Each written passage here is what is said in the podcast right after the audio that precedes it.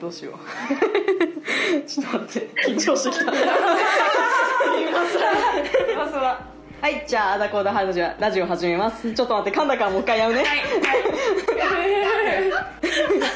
はいじゃああだこうだラジオ始めます。このラジオの収録を経てポリアモニーが発覚したきなこです。セクアレズビアンロマンティックセクションの方です。はーい。もう何もわからん。まあです。グレーロマンティックアセクシュアルです。はい。はい、えー以前告白された相手が出てくる夢を見てうなされて起きたら具合が悪くなっていたので今日は遠隔参加のかなへりですアロマンティックアセクシャルですはい、えっ、と、用語の説明を下につくつけてくんで、みんな読んでね。はい、じゃあ今日、今回はゲストとして、ロマンティックアセクシャルのアザーズさんをお呼びしました。フェミニズムのアンテナショップを作りたいアザーズですイエーイはい、アザーズさんは、あと恋愛的な絆でない方法で家族を作るっていうことを考えたり、ロフでロマンスフレンドという概念を提唱していることということで、面白そうなのでお呼びしました。今日はよろしくお願いします。お願いします。お願いします。うん、なんか、サクサクだけど、ロフレってなんすか？そうあロフレはですね、えっとまあ、世の中にセフレっていう言葉があるじゃないですか。はい。はい。でそれに対する対立概念として、まあ、私が発見したんですけど。はいはい、まあロマンスフレンドっていうものの略でうーんとまあなんかロマンスしたいなっていう気持ちになることが私は時々あるんでなんかそういう時に同じようなニーズの人となんかちょっとロマンチックなことしようって言ってなんかデートっぽいこととかをして、まあ、でもなんかそれでそのなんか肉体関係みたいのはなしで割り切ってなんかそのデートを、まあ、要するになんだろうプラトニックな関係みたいのを楽しんでだけど付き合うとかではないから別になんかそれでお互いをなんか1対1で束縛するとかもなしで。へとにかくお互いがなんかそういうことしたいなって思った時になんか連絡取って、デートちょっと楽しむみたいな そういうのをそういう概念をまあ発見して名前を付けたっていうところですーそれはもうアザーズさんが提唱して、見つけた、見つまあねけて提唱した。私以外の人見つけてないみたいな。まあでこういう概念どうっていうと結構なんかそれいいねっていう人もいるのでうん。ちょっと調子に乗ってると。いうところですね。へー。うん。はいロフえそのロマンスをしたいっていうのはどういうことですか？そうでロマンティックとは何っていう話に多分つながっていくんですけどなんかなんだろうな。私はうーん。なんかやっぱ他の人とはとは違う特別ななんか感情の高ぶりみたいなものは感じたことはあるので、うんうんなんかその人といるとうん。他の人といる時よりもっとなんかウキウキするとか。あうーんなんかこう通じるかわかんないんですけど、例えて言えばなんかパリでセーヌ川のほとりを歩いてる時の気持ちみたいな。すごい。ーセールガー、セールガーもそのときめくものなの。えセーヌ川ときめくじゃないですか。そうなんだ。そうそうそうそそう、セールガーにも似たときめきをう似たときめきを人にまあうん感じることはあるっていうところですね。なんかそういう特別感のある。だから普通の友達とだと例えばなんかすごい、なんだろう夜景が綺麗でちょっとおしゃれなうん。ディナーとか、そんな行かないじゃないですか。いかないね。そういうのをなんかできてお互いにこう充実した時を楽しめる関係を私はロマンティックな関係っていうふうにうん。なんか認識してるかな、面白い。それは面白い。そう。ロフレ概念めっちゃいいと思うんだけどもっと流行ればいいのに。これを機に。えあのはい。えっとじゃあアスナズさんは、えっとじゃその特定の人に対してはい。ロマンティックな気持ちを持つことがあるみたいなそうですイメージだったんですよね。そうです。ででもそのうんとじゃあロマンスフレンドはうん。そういう、えー相手同士でっていうことなんですか、そうそうですね。でただまあなんだろう。なんかすごい多分分かりやすく言うと一般的に言う男女の友情みたいなやつでおそらく。多分それは分からないので説明してください。いや私もそれうまく説明できないんですけどね、いやなんだろうな。うーん。なんかなんかそのなんだろう。普通普通普通っていうとあれだけどストレートの男女だと、まあ、なんか異性っていうことで、うん。なんとなくやっぱり意識するみたいなうん。前提があるわけですよね。なるほどねでそれがあるんだけどでもその異性同士っていう感じでこうがっつりいくんじゃなくて、異性同士っていう意識はあるけどなんんか友情だよねみたいな割り切った何かがあるってこと？割り切ったそうそうそう。多分その感じに似てるんですよ。うーんえっとじゃあうん。あの例えばあの、まあ、誰でもいいとは言わないですけども、はい。まああのまあ誰でもいいからその一緒にセーヌ川のほとり歩きたいとかじゃなくってこの人セーヌ川だなって思った同士でそうそうそうそうそうですそうです。あの付き合うとかじゃなくって、はい。あのあのこのときめきはあるけど、はい。あの付き合うとかはしないからフレンドだからっていうはい。ところでそれでもちょっとそのときめきをお互いにシェアして楽しむみたいななるほ感じどですかね、まあ、だから、そう。だからこれをレズビアンの友達が私すごい多いんで、そのコミュニティで投げたら、うん。あまあすごいいいね。だけどやっぱりまあレズビアン同士だとうん。恋愛対象になりうるわけじゃないですか、うん割と簡単に。うん。でだからその中でうまくやるにはやっぱりその一般でいう男女の友情が成立するかっていうのと同じぐらい難しいかもねっていうコメントはいただきました、ああなるほど、うん。あなんか分か分かってきたというか初めそのロフレの話を聞いた時には、うんよく分かんないなと思ったんですけども、よく分かっていうかな。自分にはあんま関係ないかなと思ったんですけど、今すごいおあの自分の生活にあの採用できる気がしてきました、うん。っおおすごいすごい。ていうのは、うん。はい、いやえっと初めはそのうん。だ誰かとそはい。のセーヌ川のほとりを歩きたいみたいな気持ちなのかなって思って、うん。それは一人でもいいかなって思ったんですよ、うん。うん。うん。うん。でもあの私もうん。自分があのアロマンティックなのかロマンティックなのかいまいち分かんないってところがあって、おー。あのでも別に付き合いたいとか思わないんはいですね、うんはいはい。だからあのなんかロマンティックな気持ちをうん。感じうることがあるっていうのを前提にした上で、うん。あのそれはあるけどあのフレンドだっていうのを、うん。なんかなんていうのかな明示した付き合いっていうのがいいのかもしれないなって思いました、そういうので合ってます。あいいと思います。はい。マースさん的にはどう思いますか？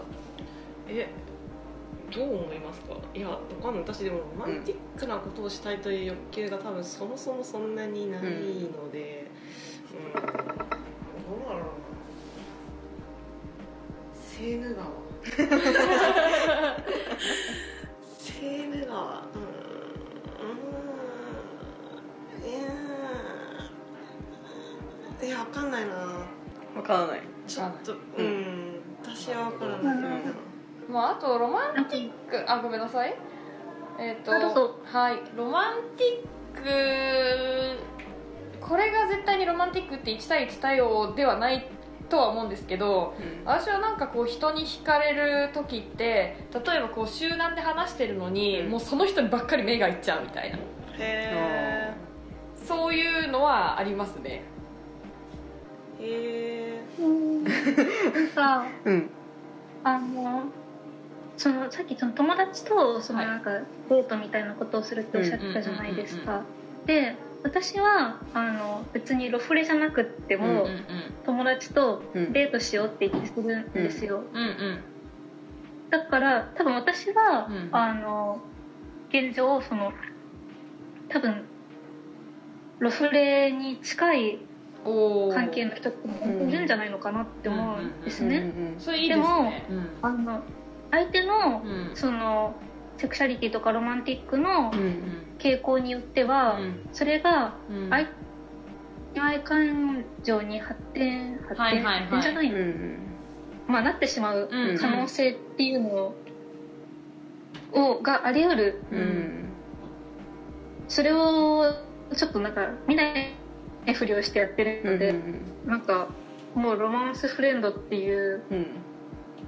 の概念を使った方がうん話が早いのかもみたい確なかにあなたとはロマンスだけですって線線引くことにつながる。確かに。まあ私も確かに大学1年生2年生ぐらいの時って、男の子と、まあ、そうそういう感じをやろうとしてことごとく失敗して、うん。まあ、向こうがあのそうでそうは思ってなかったっていうパターンなんですけど、うん。全部、うん。うんそうですね。うん。すごい難しかったですうね、あそれ説明してみて、うん、そのロフレとして関係維持できたパターンってありましたあないです。で自分でも頭の中そこまで整理できてなかったんでまあ普通にもう壊れるっていうのが全部でまあでも相当ショックでしたねやっぱり、うん。悲しい。うん、であとはねなんか普通の女の子の友達とちょっとそういう特別な感じで遊んでたことはあったんですけど、うん。ストレートの女の子、うん。でもなんか男の話始めたりあとなんか机の下で男とメール始めたりするからもう嫌になった。それはロマンティックじゃないね。そうそう。ダメ。ぶち壊し。それはちょっと。あちなみにアザーズさんはそのロマンティックっていうのは、はい。えっと相手の相手の性別は、はいはい。関係あるあいい質問ですね。えっと えっとですね男性にも感じたことはあるんですけどなんかやっぱ事故ばっか起きるんでだんだん嫌になってきちゃったっていうのもあって。結構いや本当本当に だからですねそうだな。今なんかざっくりした感覚だと、うん、女性8割9割ぐらいで男性12、割まあもしかしているかな？どうだろう分かんないみたいな感じです。うん。うん。なるほど。そうですね。まあでもなんかそうだな。1年ぐらい前からレズビアンの友達を、うん。まあ、意識して作るようになったっていうのもあるんですけどすごい増えてなんか彼女たちとすごいなんか話なんだろうな感覚が合うっていうか、普通のストレートの人たちよりも付き合いやすいなその友達としてっていうのがあってなんかそれはすごい気に入ってるんですよね、えちなみにそれどこに差異がありました？そのレズビアンの友達とストレートの友達との付き合い方、あーとやっぱり私にとってすごい違うなって思うのは男性にモテようとしてるかどうかっていうところ、そこなのそうでそこがうん。やっぱりレズビアンの人はそう思ってないからなんかストレートの女の子とは違うっていうのが私にはすごいあって、へえでもなんかそのストレートの人とうん。なんかデートした時になんか男と机の下で LINE 始めるのが嫌だって言ったけどでもネズミアンだったら女と別の女と LINE を始める可能性もあるじゃん。そうかもしれない。でもそれはそんなに気にならないかな。えそこの差異は何でですか？そこの際はちょっとそこまで整理できてないんですけどね。女。なんだろう。うん。なんか多分やっぱりその既存のその男女の役割分担みたいなのがすごい嫌いで、多分それが関係してるんだと思うんですけどね、なんかレズビアンなんだろうその例えばまあストレートの世界で考えて、その雑誌とかテレビとか見たら、女性は男の人にモテるためになんかこうおしゃれしないといけないとか、なんかいろいろあるじゃないですか、そういうやつが。なんか男の人をこう立てるとか、なんか料理でも頑張るとかそういうやつ、でそういうのにハマってないからレズビアンの人って。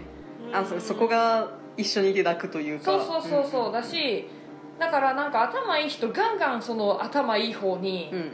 自分磨きしていくし、そういうおしゃれとかじゃなくて。だけどストレートの中で男性にモテようと思ってやると、頭いい女性ってどっちかっていうとモテないから。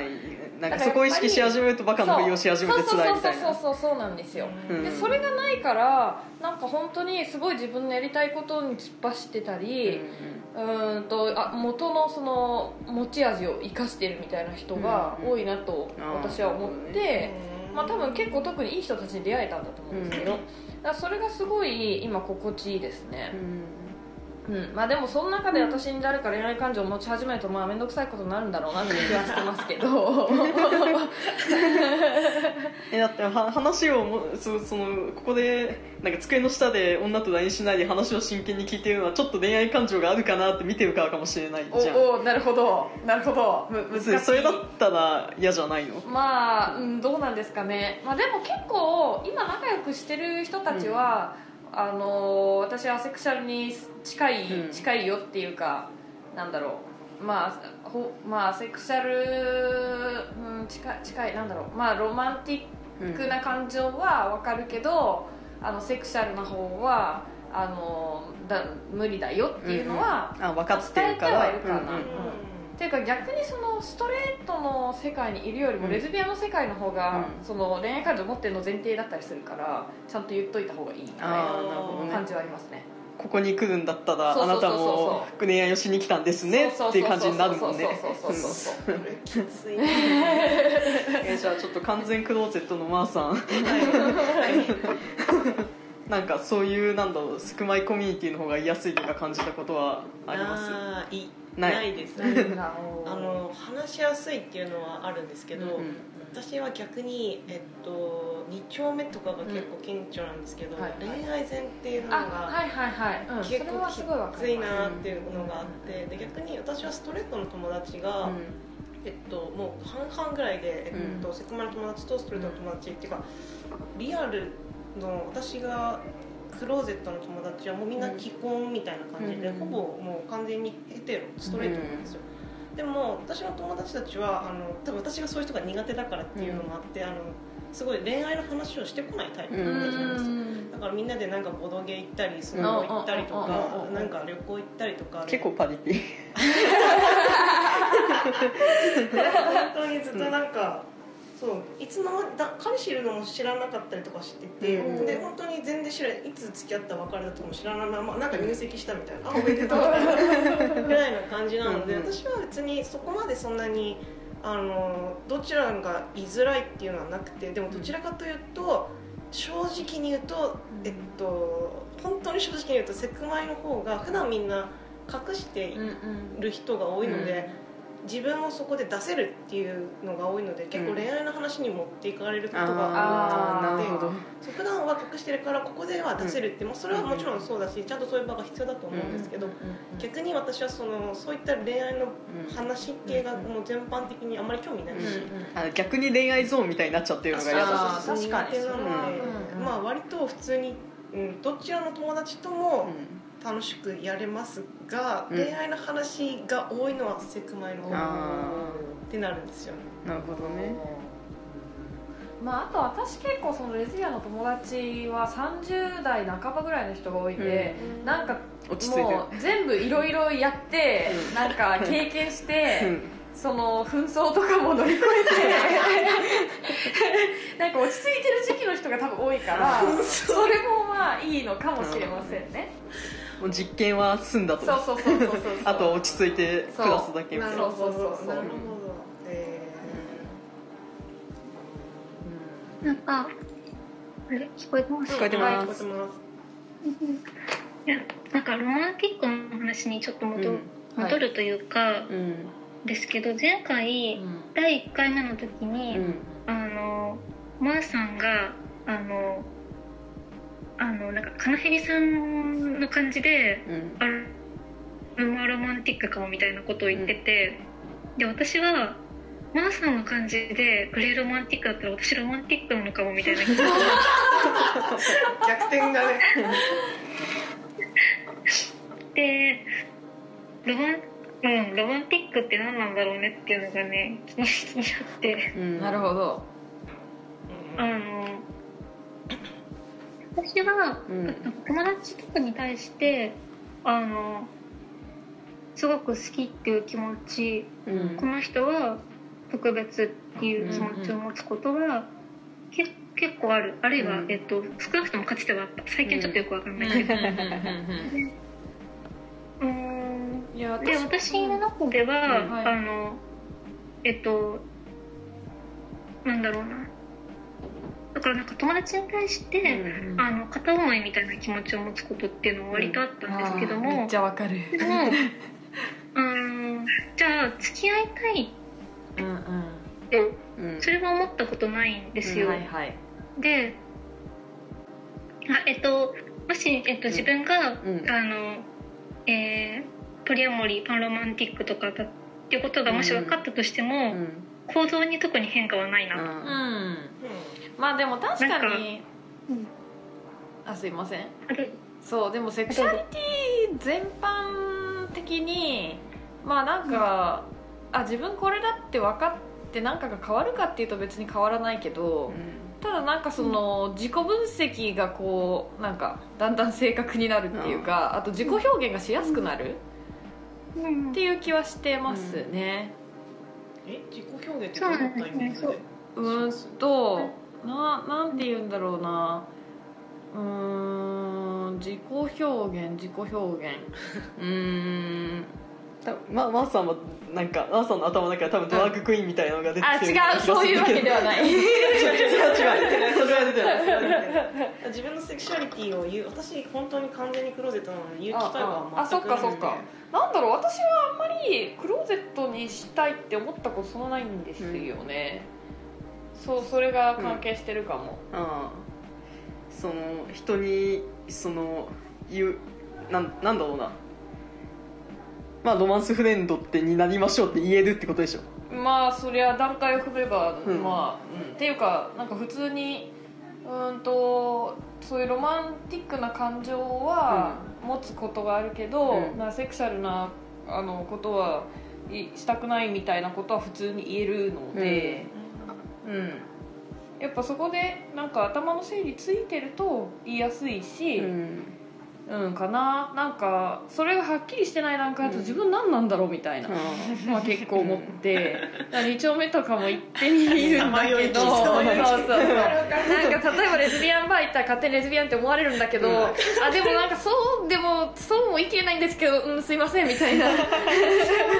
風になるからそこはなんかこう自己把握が固まってくるとなんかこうすっきり感が出てくるっていうか。えでもその場合の自己把握って決めなの？それともあこれめっちゃしっくりくるわみたいな感じなの？えもう一回もう一回。えあの自己把握って、そのなんかと例えば川上さんはそのロマンティックがあるのかないのかもわからないし何をロマンティックと呼ぶのかも多分わか,、うんうんうんわからなくて困っていて、はい。でどうしようってなってるんだろうけど、うんうんうんなんかなんかそのなんかいやもう私にとってのロマンティックはこれなので、はい。これはありませんっていう決めなのか、あ決め決め。基本決めですね。あでも基本的あのううん。んもしもし。はい。はい。あそうえっとそうそうなんそうなんですよ。えっと、うんうん。なんかえっとねうん。あのセクシャリティとか、うん。ロマンティックっていうなんか概念に、うんやっぱもしかしてあんまり自分が馴染まないのかもって思って、うん。なぜかっていうとあの恋愛とかその辺のことをするかしないかっていうのは私は全部思想だと思ってるところがある、うん。思想っていうのはその考える方の思想だよね。そうそう。うん。だからそのなんか思想で決めてると思ってて、うんうん。でもなんか、まあ、周りの人と話してて、うん。なんかそうじゃなくって、うん。なんかこの人にとっては何かその思想とは関係なくやむにやまれる何かがあるっぽい。うん。と思ったので、うん。なんか人のうん。セクシャリティをうん。尊重したいという気持ちの上からの、あと自分はそのそれとは違うセクシャリティなんだっていう辞任を取ることにしたんだけども、でも自分はその、うん。えっとセクシャリティやロマンティックなことを、うん。あの思想だって思ってるということは、うん。あのセクシャルでありアロマンティックであるのかなっていうふうに考えて、うん。それを採用したんだけども、うん。アロマンティックはセクシャルだっていう辞任を、う。ん。そのセクシャリティとかロマンティックっていう概念をうん。自分に当てはめすぎるとうん迷子になるのかもしれないなって思った。あなぜならセクシャリティとかロマンティックの概念が結局私には謎だかあらなのであうん。あのいや自分がもしかしてアロマンティックじゃないのかもって思った時に、うん。若干動揺して、うん。なんで動揺したかって思ったら、うん。やっぱりあのなんていうのかな。あのロマンティックだとしたら、うん。なんかそのようにあの生きなきゃいけないみたいな縛りが多分自分の中にあったんですよね、うん。なるほど自分で決めたものには自分でならないといけないってこと？決めたものっていうか、うん。あの自分としてはうん。アロマンティックの方をうん生き方としては採用したいんうん。だな、ああでもあのなんていうのかな。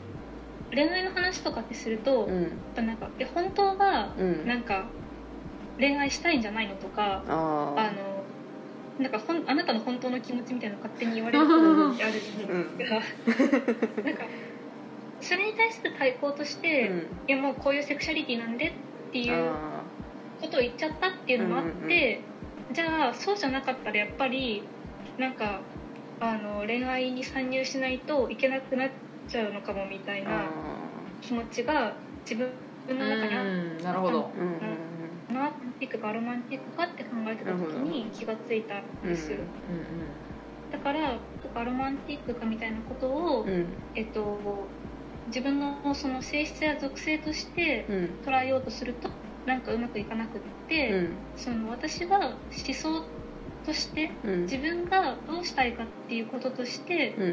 考える。うん。思ったよ。なるほど。という話。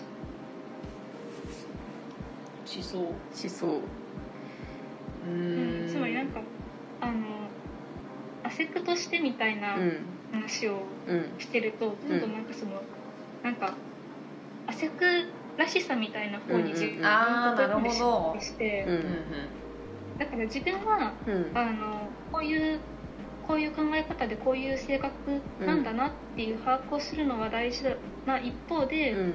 あのなんかそのカテゴリーみたいなのうに、ん。なんか縛らうれんないようにしたいね、ああうん。そうだね。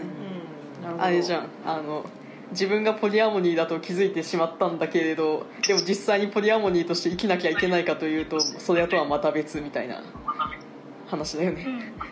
うん、うん、そうそうう。ん。うん。確かに。うん。それをやるのかみたいな。なるほどね。うんうんまあでも理論と実践って必ずしも一致しないし。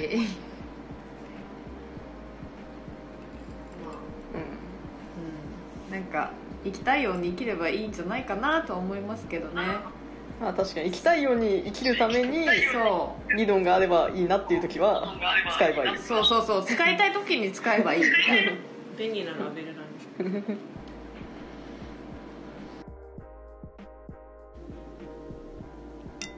個疑問があるんですけど、はい。はいロマンスフレンド関係に住んでる人がまあ今のとこまでいないけど。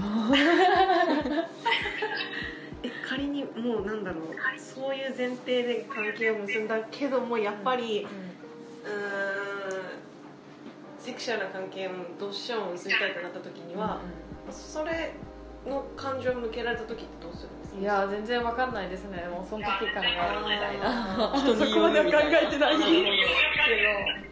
じゃあもしもですよ、えっと、その欲求をどうしてもフラストレーションがたまるから、えっと、他で発散してきてもいいかってなった場合はそうなんですよ。あそれはなあの別になんかただのロフレだったら全然いいと思います、うん。それと別に私は、うん、とそのパートナーっていうかバディみたいな特別な存在っていうのは、なんかどっかのタイミングでなんかそこから先人生長く一緒になんか歩いていけるような存在は欲しいなというふうには思っていて、そういう場合はやっぱりなんかその相手を一番にするっていうか、うん。そういうリスペクトはお互いになんか欲しいなっていうのは思うんですよね。そう。でロマンティックって何っていう話にまた戻る気もするんですけど、なんか私もそのなんだろう多分カナヘビさんがおっしゃってた友達に片思いみたいなのはすごいよくわかるんですけどでもその人に恋人ができるとめちゃくちゃショック受けるんですよ。へえそうそうそう。だけど別にその人と付き合いたいとかじゃないんだけど、うん。でも他の人と付き合ってほしくないっていうタイプの独占欲みたいのはすごいあって。え面白い。そう。で私がなんか自分の欲望をなんか本当にあのまっすぐバンとぶつけると私はあなたと付き合いたいわけじゃないけど私他の人と付き合わないからあなたも誰とも付き合わないでねっていう関係が本当は私には一番得。だしそれが本当は一番欲しい。ここ通じてる分かるへええ独占欲があるタイプの？へえ面白い。うん。ですね。へえあの自分がうん独占したいわけじゃないんですけど、うん。人が独占されちゃうの嫌なんですよ。あそうですね。わかるわかる。うん。こうやって。えなんで？え？それはなだってえなんで？えちょっと待って。ちょっと待ってまさまさこんなシーズンこれ面白い話が聞けるチャンスえ だって自分は別にその人を独占したいってわけではないんですよね。うんでも他の人に捉えたくない。という意味では独占しているのかもしれませんけど。の定義の話になってくる。えその付きなんか取られるとかではなく例えばその人が、そそのバディみたいな人があのじゃあ別の人とロマンスするわって言ってもショック受ける？あそれは受けると思う。受けるんだ。う受けると思う。えー、ま、なんで？ロマンスだけ割り切りの人なら別にそれ構わないんですけど、でバディも。は本当になんかそのバディみたいになる人はそれは違うと思もう。バディはそのなんだろう。てかもうそれそれそれ独占で付き合っているのでは。それはそれで独占なんですけど。付き合うけど、うん。なんかその肉体関係は持たないで付き合う、付きう、まあ、合うみたいな確かにそうだからざっくりり言えばプラトニックパートナーってことですよね、うーん。えそれはそのパートナーそのバディは、例えばそのバディが物思いだったらなんかじゃああなたとパートニックパートナーに結びますみたいな感じでいいかもしれないけど、うんなんかその向こうの人にバディがいっぱいいても嫌なの？うんうん嫌ですね。嫌なんだ。うダメ。ごめんダメ。まあでもとりあえずそれは未来の構想の話で、うん。とりあえず今までに自分が持った感情としては整理するとさっき言ったみたいな感じ。うーん。なんか自分も他の人と付き合わないしあなたも他の人と付き合わないでほしいなみたいな。あの私は、うん。あの自分の好きな友達が、うん。あ誰かと付き合うのは誰も好きじゃなくって、なん。か誰にも独占されてほしくないっていう気持ちがあるん。ですよ自分が独占したいとかなん。かその多分恋愛っていうなん。か社会的な制度に飲み込まれちゃうのが嫌とか、うん。そういうのがあるのかな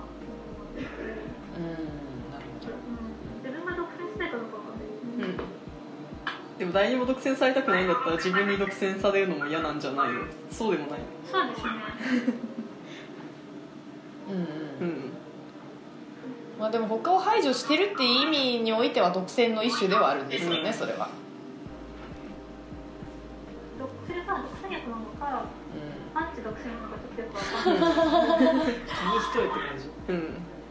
えー、よくわからないな。ななんで独占されるのが嫌なんですか？んうん。それはなんか嫌じゃんとしか言いようがなくて。だってなんか普通に好きな人に、なんか自分の主体性を手放してほしくない、うん。なんか私の好きな人はその人であってうん。なんかその人をなんか誰かが支配したりしてる状態ではない。うん。その人のうんか選択とかうん。考えがちゃんとあってほしい、うん。でも私の友達は付き合ってそういった非非支配の関係になるってことはあんまりないんだどういった状態がうん飲まれるってなっちゃうん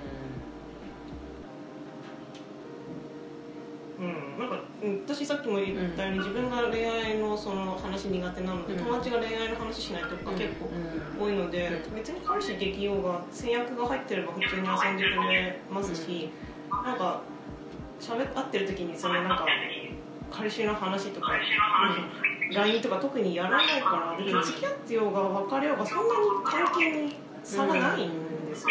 さすがに結婚となるとちょっと話は変わってきちゃうんですけど、だから結婚はあのーうん、ちょっとちょっと大なり小なりのダメージをショック受ける。そう受けるんですけど、でもうーんそそこがちょっとよくわからないな、うんうん。まあ確かに結局多分これって感情の問題でしかないので、説明は不可能だと思うんですけど、あともうなんかぱ付き合う友達によるとしかも言えないですよねまあでもなんだろう金指さんもそうなのかわかんないですけどやっぱりなんか恋愛って一つの支配システムのような気はして、うん。それになんかやっぱり飲まれたくないっていうのはすごいあるかも、でもわざわざさんの場合いや金あ指さんはのっていうか相手の人が飲まれてほしくないってこと、うん。それ。いや飲まれてほしくないは分かるけどなんかあとはさちょっと自分のしたい自分自分の選択でバディいっぱい作るねってなっても嫌なんであすダメダメ。はい。意思意思あってもダメなんでし。ょダメ。いや面白いな。だからやっぱり独占欲なんだとは思いますよ、うん。うんそれは。独占欲はあるんだうんねうん。そうそうそうそう。うん。聞こえてますそのマーさんが、うん。あの普通はあの友達がなんか私特会引っかしてても大丈夫だけどみたいなことを言ってて、うん。であいや特会引っかは別にいいかなと思ったうん。特会引っかえしてたらいいの。うんなんかその人の、うん。なんか具体的な選択でなんか恋愛いっぱいやってるんだなっていう感じだったんですよね、うなんかとかなんかポリモコリやってるとかだったら、んうん。なんかね別にまだいいような気がするんだけど、なんかモノアモリーでずっとなんかやってるみたいなのがね、なんかやっぱその人のうん。意思を離れちゃってるんじゃないかみたいな心配になることもあるかな。うん。うん。すごい大多数来てるあと、う。ん。あのなんか恋愛感情の話になった時その恋愛感情あるかないかって話になった時うん。に、あのまあ独占欲があるかどうかみたいなうんことを、まあ、言われることがあうんるんですけども、なんか自分が独占欲あるかどうかちょっとなんか置いといて、うん。あったとしてなんかそれってそのなんか肯定されるものじゃないんじゃないのっていうのをちょっと思っててあの独占したいからうん。付き合うんだよみたいな。うんことをその恋愛やる人に言われると、うん。いや人は独占していいものじゃないし、うん。独占できるものでもないだろうって思うんですよね、だからなんかうん独占したいから付き合うみたいなのがうん。あるうん。からなんかこう束縛とか DV とかそういうのが絶えないうん。ダメなのかなみたいな気持ちなるほど。私の場合もそうだな。人に人と付き合ったことはあるんですが。過去話あるんですが。えっとその時になんか私はこうお面白いかどうかで全て判断してるのでその時は付き合った方が面白いかなと思って付き合ったのね。うんうんでもそしたら向こうのなんか独占欲が来てでで独占って面白くないわけですよ、あの人はいろんな人に会ってしいっぱい喋った方がうん。いっぱい面白い情報を仕入れてきたりして面白いし、自分だっていろんな人に会った方が面白いし、その人と一緒にいるのが面白いから一緒にいてほしいのであって、うん。付き合ってて独占されてるから一緒にいるでは嫌だと思っていたんだけれど、なんかそうだなその点では私は独占欲はすごい嫌だなと思う。うん。まあでも独占欲って基本的に自分から出てく方はいいんだけど人からもらうと嫌だよねっていう。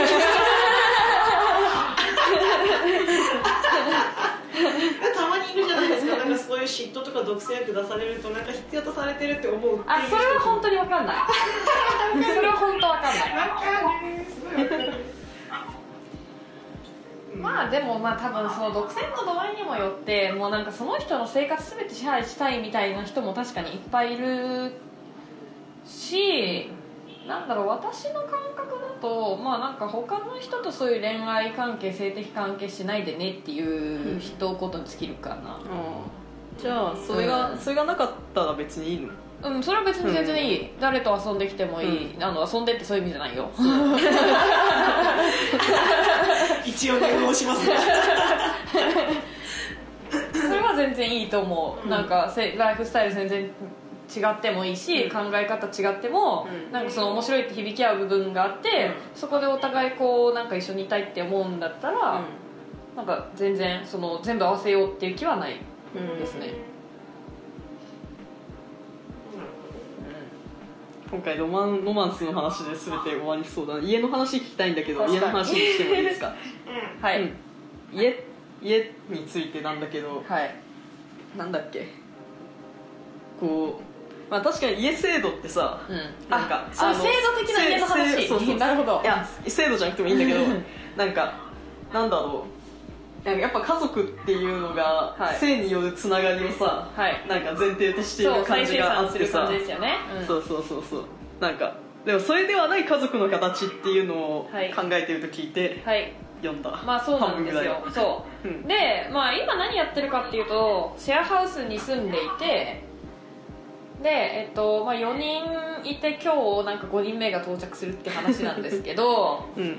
うんとなんかすごいこうシステムとしてよく回ってるんですよ、えなんかうまくいってるシェアハウスそうそう私が生まれ育った家族よりもうまく回ってるみたいな、素晴らしい、すごい。感じで、うん。だからそういう関係すごいいいなと思って、でそのシェアハウスの中で一番マネージャーみたいな感じで、あのなんか人員の入れ替わりとかあるんですけど、うん。その一番最初からいて、で誰か抜けたら誰か探してくるみたいにしてる人がいるんですけど、その人もまあなんかあの自分は絶対結婚したくないと、で結婚によらない家族を作りたいっていうのがすごいあるらしく、でまた、まあ、私もそれいいなと思って、まあ、入ってみて実際なんかそんな感じで機能してるしすごい気に入ってるんですよ、だからなんか現状すごい、まあ、今満足してるんですけど、でも今結構その人が入れ替わったりしててで多分そのマネージャー的な友達はそれでも別にいいって思ってるんですよね、でも私はどっちかっていうとなんかそのもっと何十年とか一緒に住むような関係だったら、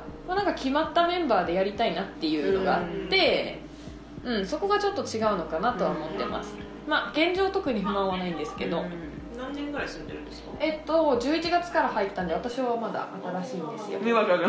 えそうそうそうまだにわか。だけどそのシェアハウス多分4年ぐらい前からあって、でうんとまあ友達そこに住んでるから結構遊びに行ったりとか、うん。ホームパーティー行ったりしてて、うん。あなんかこの雰囲気いいなみたいなのは結構前からあって、まあ、でも仕事の関係で一人で住んだり遠くに住んだりしてたこともあったんですけど、ちょっと去年のその11月のタイミングで東京戻ってきたんで、ちょうど部屋空いてるっていうしそこ入ろうかなみたいな、なるほど。でそのシェアハウスがうまくいってるのは、うん。マネージャーの力によるものいや絶対そうじゃない。もう一人一人の能力の高さによってると思います。うんじゃあ一人変なの入ってきたらちょっとやばいあそれはそうだと思う、だから前になんかドスケベな男がいてそれは放逐されたっていう。自浄作用があるのはまあそうそうそうそう。なんですよね、まあ、だから本当にメンバーによるとは思うんですよね、でもやっぱりなんかこう自分なんか一緒にいて心地いい人と暮らしたい過ごしたいじゃないですか、だからそういう感じでなんかこう自主的に人が集まってうん。家族っぽくなっていったらいいのかなと思ってて。で私はなんか結構前あのーなんだろう学生時代とかはすごいなんか結婚したいって思ってた時期とかあって、だからその時はなんか結婚してそれで家族作ってって思ってたんですけどなんかそれ自分には向いてないなってこう気づいていく過程でだからその結婚じゃなくても2人暮らしっていう最初はなんかそういうステレオタイプみたいなのがあったけど最近はなんか3人とか4人とかでもいいんじゃないかなみたいな。あでもそれは別にポリアモリーとは違うわけですけど。そこにそこに恋愛関係はなくてそうもいいけど。そうそうそうそうそうそうだけどうん。なんかそういう家族みたいなのとか考えられればいいのかなっていうのがありますねでそれとそのさっきから言ってる私のバディ的な存在は、うん。その家族の中に入ってるのか、うん。それとも家族の外なのかはちょっと分かんないです。あどうなるか分かんない、でもなんかその考えはなんか私が最近もうか家族はもう終わりだ。これからは胸の時代だって言ってるんだけど一人で。はいはい。胸？なんかそういうなんだろう。こう結婚とか肉体関係はないんだけど、うん。わちゃわちゃ集まって、なんかいろんなことをしたりする胸みたいなのを考えていて。でなんか調子悪そうだったらうん。ケアしてあげてとかなんか余裕あったらご飯作ってあげてとかなんか掃除とか手空いてる人がやってみたいな。そう。いう感じ？胸をやりたいね。群れ群れの人員募集中ですね まあそうそんな感じですよね。なるほそれはいいな、うんまあでもやっぱ一人一人がちゃんと独立してて自己管理ができて生活力がないとやっぱ難しいのかなみたいな。っそれはそうでしょうね。ていうのはありますけど。ね、まあでも確かにそのいわゆる核家族がなんでうまくいかないかっていうと結局ひ他の人に押し付けたりするからじゃないですか。あなんかその家事ワンオペみたいな、あだからそれはあのーなんか結婚にしろ友達関係にしろ、うん。一緒に暮らす中でそういうのが起こると絶対ダメだと思ってるので、そこはちゃんと一人一人が自分の面倒は見られる。けどまあなんかその時と場合に応じて一番余裕がある人がやってあげて、で、まあ、自分がやってもらったらその次のタイミングで今度は、うん。あのやってあげるとか、そういうのがやっぱりちゃ良くないですか、うん、そうちゃんと機能する必要はあると思うんですけどね。いいなでも今の家は本当それがうまくいってるんですごいいいです。いいなまあそういうそれうんそれやるとなんか結構こ私私は孤独死とかあんま怖くないんだけど、うん。孤独死や怖いって人結構いるじゃん、うんそういうのにも対応できるよねうん、うん。まあ確かにそう。で私もなんか一人で住むのもう嫌なんですよ結構。結構嫌だ。えなんか割と一人暮らしはしてましたけどやっぱまあ寂しいかな。端的に言うと。うん。寂しいですね。寂しい。寂しさが。一人は。ううん。ん、マーさん寂しいと思ったことある？一人暮らしもうそれはね最初の方とかはね、あうんすごかったよ、うん、慣れたわ。あ慣れた？うんもう私10年近く暮らそうだねそっか。さすがに慣れてなかったらやばいでしょ。毎 毎晩寂しいみたいな。やばいでしょ。やばいでしょ。やばい私はそうね、まあ、一人暮らし始めた当初とかはやっぱ自由とかすごい思いましたけど、なんかしばらく続けてるうちにうんってなってきたし飽きちゃった。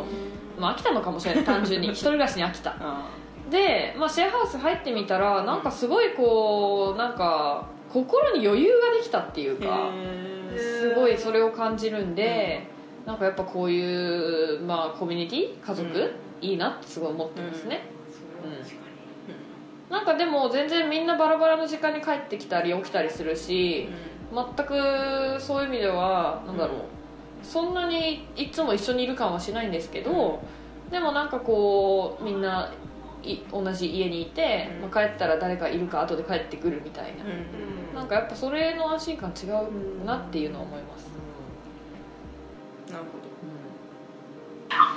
えっとね、どうん。私、私もなん。か、えっと、多分人と一緒に暮らすうん。うん。私は一人暮らししたことないん。ですけど、うん。あの、一人暮らしちょっとなん。か少ないん。じゃないそういうの心配なの？あの、そう、寂しいっていうのもあるし、うんあの、生活能力がないっていうのもあんまりないんですよね。でも、えっと、まず、えっと、一人で生きられる気がしないから人と一緒に暮らすっていうのも相手の人に失礼だなっていう感じがある。で昔は、うん子供の時は、うんなんか、結婚したいっていうかなんか、あったんですよ。うんしたいっていうか、前だったら、結婚して自分も家庭を持つ、その理由の込みでうん。将来のことを考えてて、うん。で、ある時、あの、いや、結婚ってなんか、セクシャルな要素を含む。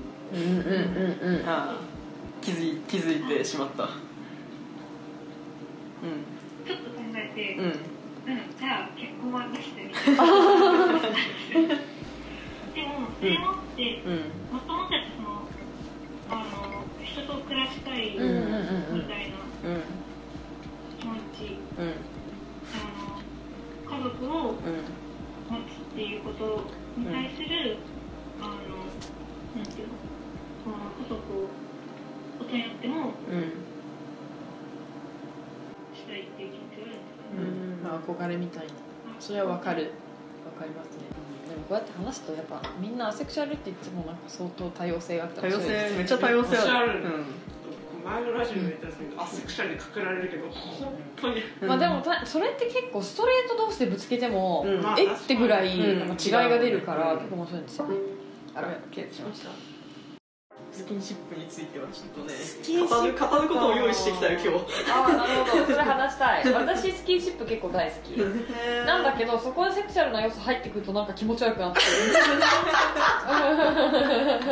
そこね。それがそねすげえ重要なの。そう。重要っていうのは。触る場所とかにもなんかちょっと問題がある、問題がある。問題がある。うん。問題 えスケスケベだと嫌だってことでしょ。そうそうそうそう。がでもななんだろうななんかこうアセクシャルなんかアセクシャルじゃない人というかまあ私の話なんだけど、うん。私私は、うん。あの結構、うん。なんかなんだろうスキンシップが怖くてなぜかっていうとこう自分の欲望がうん。親愛、自分のスキンシップしたいという欲望が、うん。親愛の情によるものか性欲によるものかが、うん。結構混ざってて、うん。でなんかこう混ざったものを人にぶつけるのって怖いじゃん。あれでもそれ怖いって思えるのがまともな人。まともまあ私はまともなんですけど、そこまで考えないで手が出る人結構いるから、うん。で怖くて、でなんか分かってきたなんかめちゃくちゃ分かってきたんですけど、おあのこれ混ざってるのが、ういいか悪いかでいうと、ん。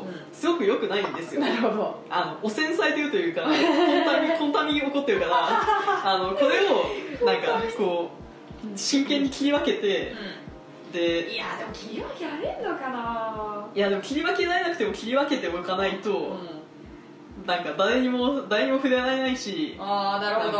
こういやこれな決め決めでなんかこう誰にも触れられないないし自分もなんかこう臆病になってしまうというか、こうなんだろうそれは誰も幸せにならない。うんじゃあ。なるほど。え？性的欲求が若干入ったスキンシップってどういうのですか？どういうの？い ちょっと説明させてよそれ。それはちょっとそのその当当人じゃないと説明できないのでどういうの？どっから？いやそこはだからそこはわかん混ざってるから分かんかんないなその時のなんかこううななんだろうこうただ手をつないでるだけなのもなんかニコニコしすぎてしまうとかさえあるじゃん。えそれ？あるじゃんってないんだけど。これ1回目に待って まあでも私はそういう意味で言うとすごいざっくり分け方だけど男性が触ってきたらもう全部アウトあ えねネズミが触ってきてもさそれはね触り方によこの 触り方さ本当にすごい単純本当に触り方によーえ触り方うん まあでもなんか男性はそれ肩ポンとかでうわマジもうやめて。ってなるやばい。面別に男性が全部嫌いとかそういうわけじゃないんだけど、うん。まあでも確かにあの触り方はね分かる時は分かる、うん。それはね分かる。そうそうそうすごい伝わってくる時がある。う気づかないふりするけど。そう。うん。それなんかこう伝えちゃうなんかそのつもりがなくてもそう伝わるのも怖いしなんかちょっとちょっと混ざっちゃってあ今のってなるのも そう嫌じん。面白いな。えどうすんの？どうやって分けるの？頑張る。頑張るってその頑張るって大変精神論みたいなさそんな次のミスどうやってなくすんだ頑張りますみたいなそれじゃダメなんだよいやだからもう決め決めだよ。ねこいつとはこうなんかこう混ざるのは何かしら自分がこう相手に何かをなんかこう期待してしまうところがあるかあると思っていてじゃなんかあもう自己分析に尽きるそう自己分析してであと決め決めやっぱ。決めね。なんかマーさんマーさんとはもう何も絶対ないです。ないから安心して手をつなぎます。みたいな。うん。へえそうなんだ。でもコンタミするかもしれないからその時はちなんかこうするかもしれないけど違うからってうん。え言うしうん。あうん。先に説明しておくしあああまあちょっと嫌だったら言ってねみたいな。嫌だったら言ってねあそうそうそうそう。そうそうってやいうそう。それはとても真摯な対応では。まあそうかも。で思ったんだけどうん。このなんか欲望混ざっちゃう問題が多分なんかいろんな人を不自由にしてるんだよね、まあでも基本的に世の中一般ではそれって混ざっていて当然みたいな。そう国レベルで混ざってんだよ。そうだね国レベルで欲望がコンタミしてるの。だからそれこそなんかねその sexual orientation と romantic orientation は別って捉えると私なんかはすごいやりやすいけどそれ説明すると普通のストレートの人とか、うん。えそこ分けるんだみたいな反応が来るそうなるそうなるね。えそこ分けるってなんか超新鮮みたいへえ。なだからみんな混ざってるんですよ、うん混ざってる。そう。大多数は。うんでもこれ混ぜるのは危険なんだと思うよ本当は。うん。なるほど。私も賛成するけど どうですか？スキンシップの。話です。話をうんうん。あの私は結構こうあの人にスキンシップした方で、うん。あの中高の時が、うん。ななんか女子校かなんていうかな女子校で、うん。なんかすごい肩とか手を使う、うん。それはもうしょうがないわ。だから、うん。なんかそういうもんだと思って、あの大学で共学になってからもなんかそのつもりでいたんだけど、そうすると何かいらぬ誤解が発生してしまうそうだね。らしいってことが分かったんですよ、うん。でしなんか、人から接触された時にうん。えなんかこれよくわかんないけど怖いわうんうん時があって、うん。ででもなんか理解できなかったんだけど、うん。多分それは相手の方の意図が、うん。まあ、いわゆる下心がある接触だった。うんだろうなと、でもそのさっきそのやっぱあの相手が男性だとなんか肩飛んでもダメみたいな話あるじゃん。うん。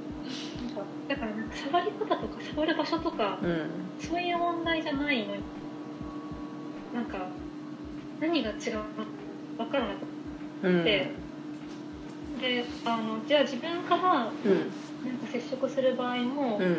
なんか自分にはよく分かんない文脈で相手にとっては不快っていうのがあるのかなって思って、なるべく人に触らない方がいいのかうんっていう。ので思ったのが、うん。その欲望を分けるとか決めるって話をしたじゃない、うん。なんかあのしたした。なんかうん。はい。で私がその時に、あ思ったのが、うん。あなんか相手の、うん。なんか感情よりもうん。意図の問題だなって思って糸うん。糸つまりあのどのような意思、うんどのような意図のもとに、うん。なんか欲望がうん。本当にしちゃうことはうん。きっとあるんだろうなって思ってる、うん。なんかうっかり発生しちゃうんうこと、でそれはまあなんか見て見ぬふりできるんですけど、うん。なんか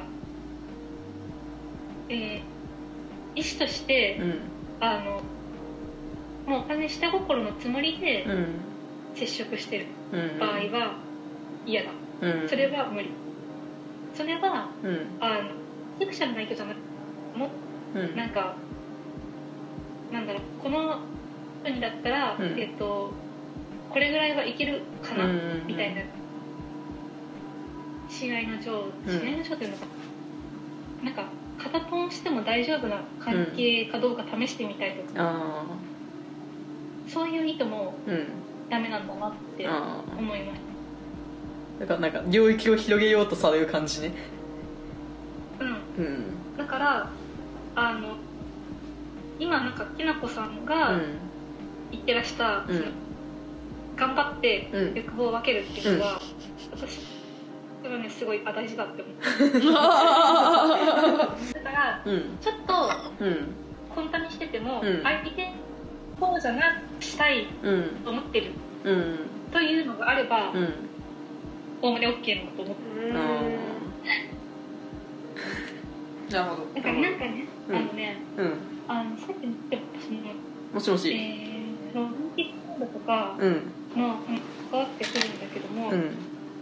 相手が自分に対して、うんなんかロマンティックな感情を持ってるとか、うん。セクシャルな感情を持ってるとかうんってなった場合にそれがイコール全部アートかって私はそうじゃなくって、なんかああの意図としてうん。こっちに向けてこなければセーフみたいな気持ちあるああそれはぶつけようとするかしないかってこと？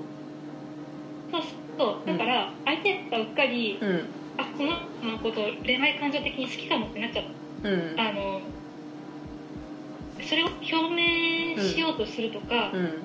あるいはなんか気がついてない、うん。あのこちらが気がついてないこといのいいことに、うん。なんかこうちょっと接触をうん。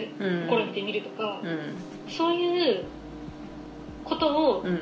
しなければ、うん。なんか内心のことはうん。干渉しないみたいな。ああ。この間ひたすら友情について喋ってたんだよね。友情。そう。結局なんかよくわかんないっつって思ったんだけど。えなマースさんが考えることをやめたっていう話は聞いたよ。やめた。まあ友情もね結局もうスパークがあるかないかだから。スパーク、うんそう。 spark joy。 spark joy が、ときめきがねまあ、ロマンスはそのスパークが凝縮されたもの。そうなの？へじゃあそう。ゆやっぱ友情の延長線にうん。なんか。まあでも友情ロマンスみたいな。あー。今ねラジオじゃ伝わんなかった。ー そのセーヌ川級のスパークが現れた時うん。じゃないですか、ね。えそのスパークってどうやって現れる？どうやって現れる？でも完全にフィーリングですよ。あフィーリングでも私は傾向としてはやっぱ頭のいい人に感じる。あー。すごく。えそれ喋ってる喋ってる時とか。楽しいとか。そうそうそうそう。そうなんかこうものすごくいいツッコミが来た時とかにそうそうそう。バーンってくる。そうバーってくる。バーってくる。今バーンってくる。いや本当に。へスパークが来る。スパークが来る。ーへー。で、まあ、それがもうこの人だなってなると、うん。本当にその集団で喋ってて、うん。ちゃんと集団で会話してんだけどもう目線がなんかそうそうそうそう。キラキラキラみたいな。その人見ちゃうみたいな。そうそうそうそうへえ面白い。それはすごいわかる友情って何っちゅう話ですよね。そう。友情。うん。いやでもなんかこう相互理解とあの合意合合意が合意が取れる取れるでよっしゃーみたいな感じで友情じゃない。うん。友情に合意があるんだ。合意がある。なんか勝手に友達だとでもなんかお互い勝手に友達だと思っても友情にならないけどお互いが勝手に友達だと思ってたらああ友達じゃん。確かに確かに。なんかこうなんだろうハイタッチしようと手を挙げて相手も手を挙げたらそれはもう友情だよね。ああ確かに。そこでえってなったらちょっとね。つらいってなったらつらい。待って今すごい想像してた。つらいつらい。辛いわ。うん。友情ね。なんでなんかなんかすごい意見が割れた割れたんじゃなくてなんだっけななんかね。うん。あのヘビさんとその話をしててなんか何が違ったんだっけ？何が違ったの？なんか友達と思う定義、あここから先はもう友達でしょみたいな。あ思い出した。私がなんか大学生の時にうん。週1で取ってる講義があって、うんでその時になんか偶然隣に座った子と仲良くなって、でまあなんか週1で会うたびにうん。同じ隣の席座って、うんでまあ学校だってちょっと喋ったりとかなんかバイト先のものとかなんか適当にもらったりしてうんてっていう関係を築いたんですけど、それは私は友達だと思ってたんですけど、うん。なんかえっとうんカナヘビさん的には、うん。そのなんか知り合いってくくりになるっていう話になってて、でそれをななんで友達と知り合いにそこで差が出るんだろうみたいな話になって、で結局ちょっと私はちょっと途中で考えるのもう分からんっつって。なるほどねえでもカナヘビさんは友達ハードルクソ高いじゃん。そう。高いよね。聞こえてる？聞こえてはいる。でも私も割と高めだと思う多分、それはなんかスパークロマンスがないと友達じゃないそうスパークとかあとはやっぱコスト換算ですよね。コスト換算？なうんなんか、例えば誰かそういうなんか自然に自分が努力しなくてもその週1回会う人とかうんみたいなのに、うん。じゃあ今度ご飯でも行きましょうかってアクションを取る、うん。そうするとご飯食べに行くにもお金がいるじゃないですか、ね。やっぱそれを払ってでもうん。行きたいって思う人と、そうじゃない人がいるからそこで勝手にこう分けてるかなって思いますね。うーん。金払ったでも会いたいか。そうそうそうそう。金払ってでも会いたいか そこかな。うーん。それ結構大きい気がする。あえー、でもどうなんだろうな。ー確かにね。こ金払うも合意だよね。まあそうそうそう、うん。まあで割り勘だったねそうそうその時間も使うし、うん。うん。うまあでもねすぐそうやって私はコスト換算する癖があるからだからよくないってよく言われますけど。あそれは人それぞれなんでね。いいんじゃないですか。なんかうん確かに。私もなんかこうか大学時代に発生した気づきとして自分が相手と会ってる時間と、相手が自分と会ってる時間ってうん。イコールなんだよね、うんうんうんうん だからそうそうですね、うん。だから一緒にいればなんか一方的に一緒にいることって想像の中でしかできなくてうん。なんかそう考えると会うってやばいなって思った 同じ時間や相べえ。手にも同じコストをこう 咲かせるっていうことか。うんまあ、夢に出てくるとかあるけどね。ああまあねそれはある。平安時代っぽいです。ね夢の中でもう。ーん。コストかでもうーん。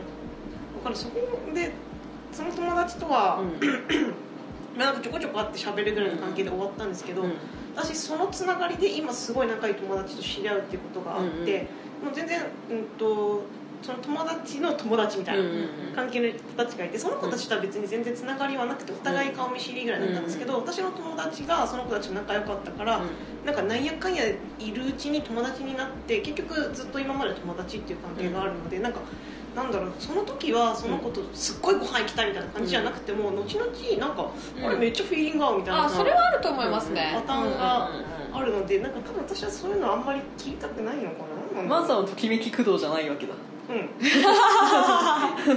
マサは穏やか穏やかなんかフィーリングが合うというかなんだろう。なあのあやっぱそっち合意駆動なんじゃない？合合意というかこうなんだろう。こう心地よいでなんか仲良くなっていくそうそう。ね私だから今仲いい人さ初対面くっそ印象悪いとかさ、めっちゃあるんだよね。もう初対面の印あでもそれは象確かにケチョンケチョンに言われたりするしケチョンケチョンに言われるってどういう？めっちゃ言われるんですよ。初対面でケチョンケチョンってどういう？そう本当にケチョンケチョンに言われるんですよ。怖いとかこいつとは絶対友達にならんみたいな。めっちゃ言われる。いまだに言われるんですよ。長いわみたいな。だから私はあんまり自分のその初対面の印象自分の印象も信用しないし、だからなんだろう、うん、なんかだからその最初の時点で関係を切ると本当に何もなくなってしまうので、あーはいはいはいだから割と多分間口はちょっと広めに取っておこうかなっていうところが多分あると思うんですよね。うん。友達として会ってる時に、うん。まあ、なんか結構私は楽しいんですよ。私は楽しい。うん。で友達も楽しいと思っててくれたらいいなと思っていて、でもそれはちょっと結構、まあ、人によるっていうかその時々のなんか態度とかいろいろ見れる要素はいっぱいあるじゃないですか、でもそれでちょっとなんか乗り気じゃなかった。なさそうなんかすごいの来たけど、ははい。だから友達い、と大きな声で読んでください。友達という言葉はあんまり使えなくて好きな人って呼ぶ。あーあーうん。好きな人。は友達という相手が友達だと思ってるかわからないけど友達って言ったらお互いの関係になるけれど、はい。あちょっと飲み物来たのでもう一回続きを後で喋ります。フレコありがとうございます。はい。ありがとうござい。ますさなんかと友達っていうと相互のなんだろう相互の合意が必要になるけど好きな人だったら一方的に好きでも呼べるからそうってことなのかな？もしもし。もしもし、あ聞こえた。うん。うんそうですね。なんか友達うん。自分が好きっていうことは分かってるけど、うん。うん相手が友達って思ってるかどうか分かんないから、自分に分かる情報としては、うん。好きな人。うんでしかない。なるほど。それの考え方で言ったら友達がいないってことになっちゃいますねだから友達ねいないかもしれない。いやーそんないるいるいる。いるいるいる。いるいる知らんけど。うーん。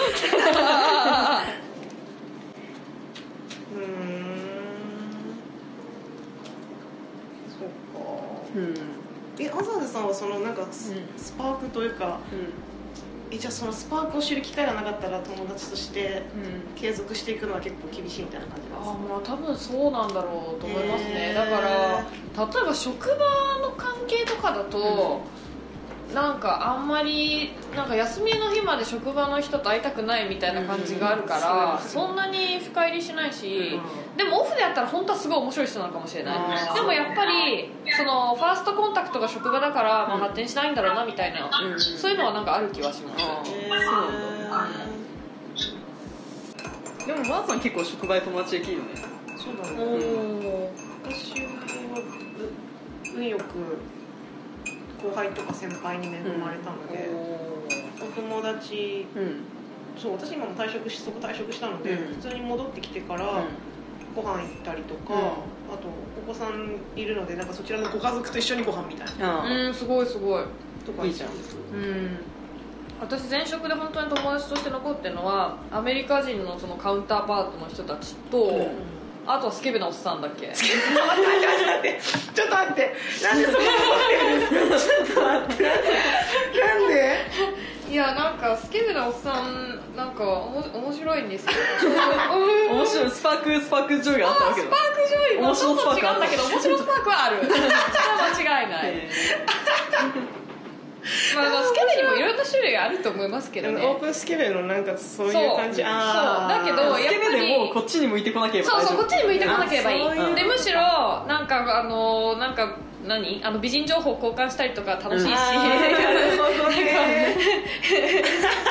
そんな感じかな、うん。だけど、まあ、スケスケベにも多分いろいろいると思うんですけど 私の好きなタイプのスケベは、なんか口ではいろいろ言うんだけど、絶対触ったりとかしてこないしここは超えちゃいけないみたいなの多分すごいしっかり分かってて、線を引くスケベなんだ。ねそうそうちゃんと線引きできてるから、うん。なんか普通にこう飲んだりして楽しいみたいな、うん。あそれはまあちょっとなんかどうでもいい話にしました。そろそろ時間なのでまとめに入りたいんですが。まとまりはねないよねまたねもう本当散るよね。まあ1時間2時間じゃ足んないね。本当だよ全然足りん。まあでも会議室は2時間までなので短いね。そろそろ録音の方をまとめて雑談の方に戻りたいと思います。はい。ありがとうございました。ありがとうございました。ではまた。ありがとうございました